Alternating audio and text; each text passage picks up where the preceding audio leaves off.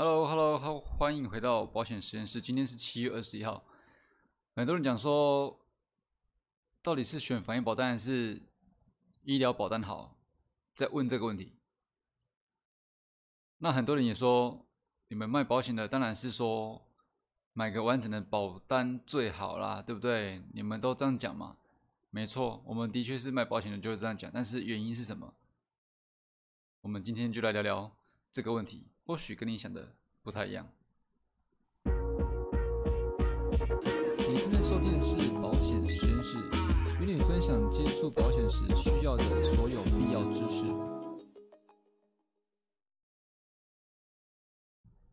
好，回到刚才讲到的话题，现在很多人买防疫保单，但是也很多业务会去推荐说，你不只要买防疫保单。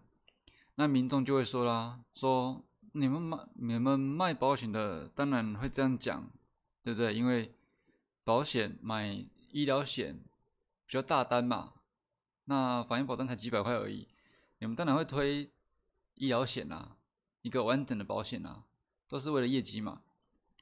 我跟你讲，如果你听到这边，我跟你讲，只对一半，业绩当然是会有没错，不过呢，为什么？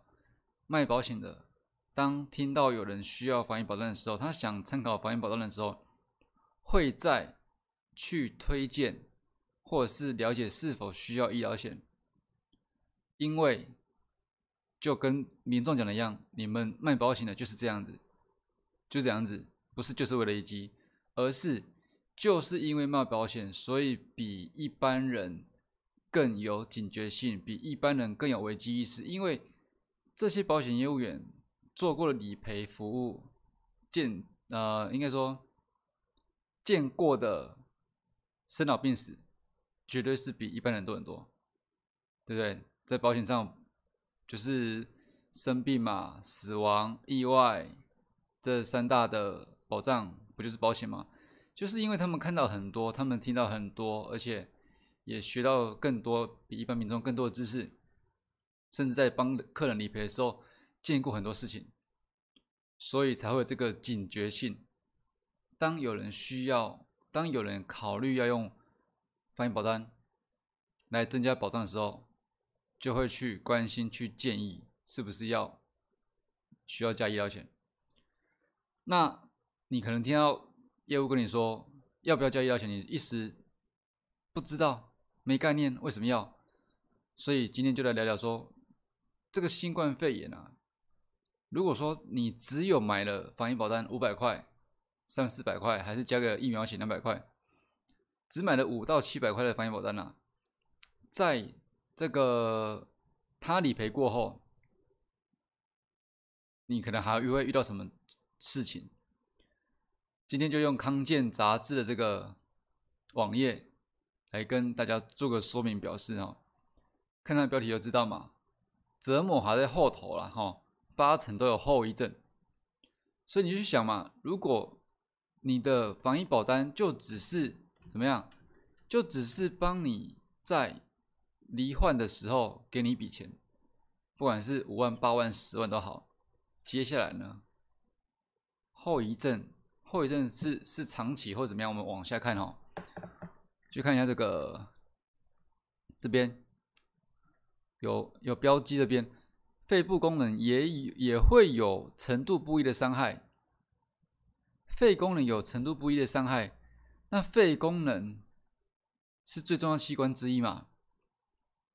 那如果它有伤害的话，有没有可能后续会持续的需要就医，或者是呃住院手术，或者是甚至很多自费的东西、自费材料、自费药材，有没有可能？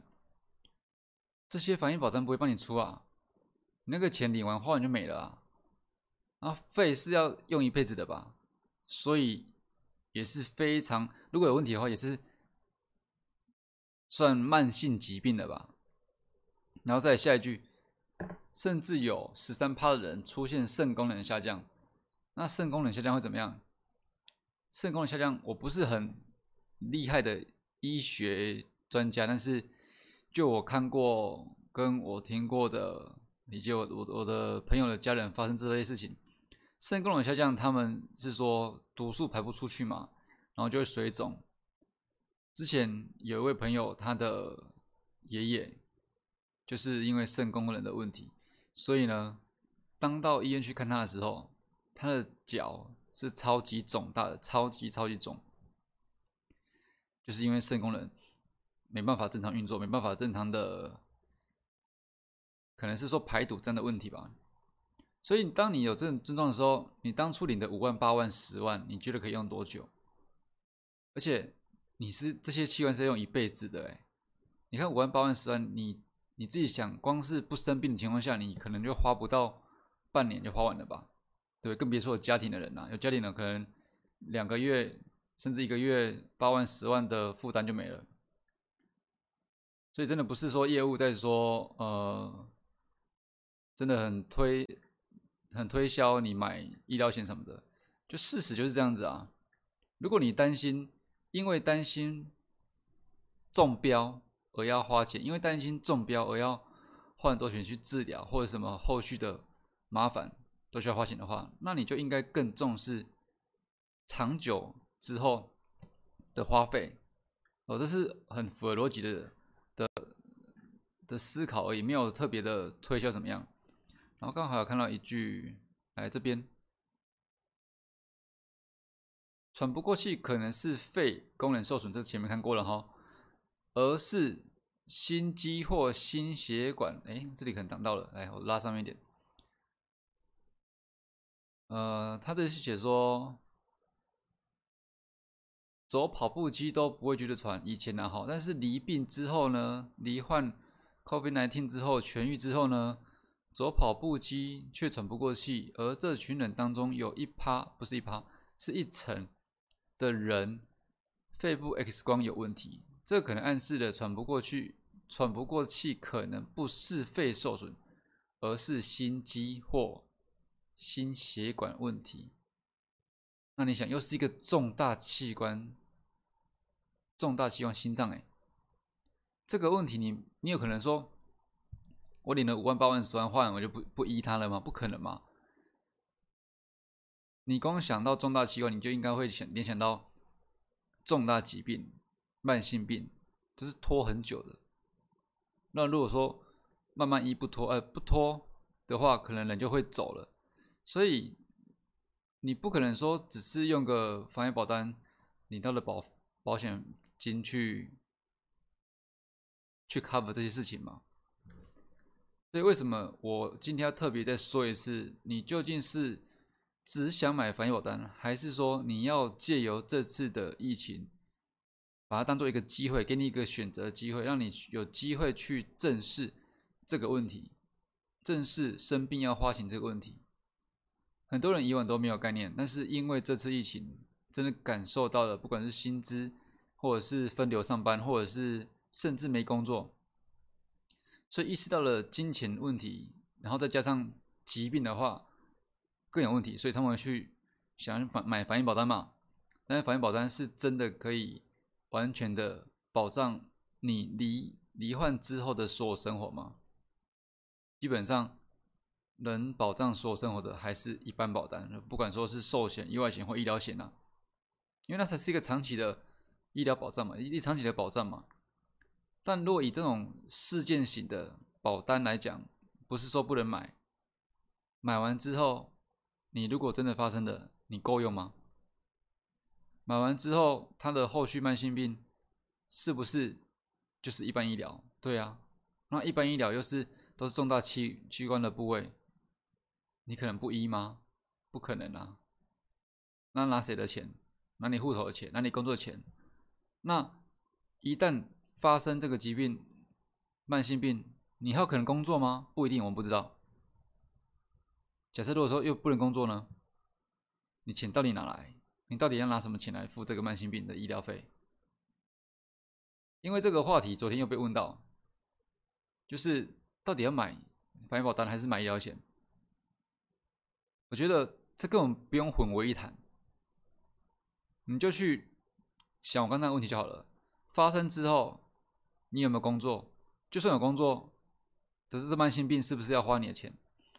光是有工作，一慢性病的这个花费，可能都让你吃不消了。更何况，如果罹患之后痊愈，然后痊愈之后慢性病又让你不能工作呢？哦，想这个问题就好了。算是一个非常简单的分享，但是希望可以让你有所启发。哦，所以当你认识的业务或朋友在讲说，不只要买防疫保单，还要买医疗险的时候，请不要拒绝他，听听看他的讲法，听听看他的说法。因为这个，我真的觉得所有的保险业务都是在帮助人，不管他的初衷是为了业绩，还是为了你为了你好。因为你只要有买啊，就算是他当初是为了业绩的，你有买发生事情的时候，还是帮到你了。好，那就是真的。如果有人在提的话，你就是好好听他说，到底为什么要买医疗险。好，那如果说，嗯。有其他人，或者是你有观念的，但是你的亲朋好友没观念，你可以让他再看一下这影片，或听一下这音频。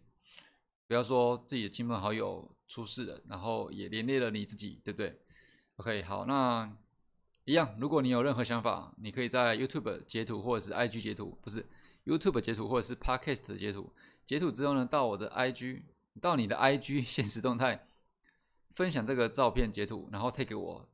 T U N E R 零五五了五个英文字母，两个阿拉伯数字，那我们就可以做个交流，或者你有更多想法、更多疑问，我们都可以在线上聊聊，好吗？那今天就到这边，希望大家一切顺利，一切健康啦，对不对？这个东西虽然是算买个保障，不过不管有买没买，都希望大家健康平安，好吗？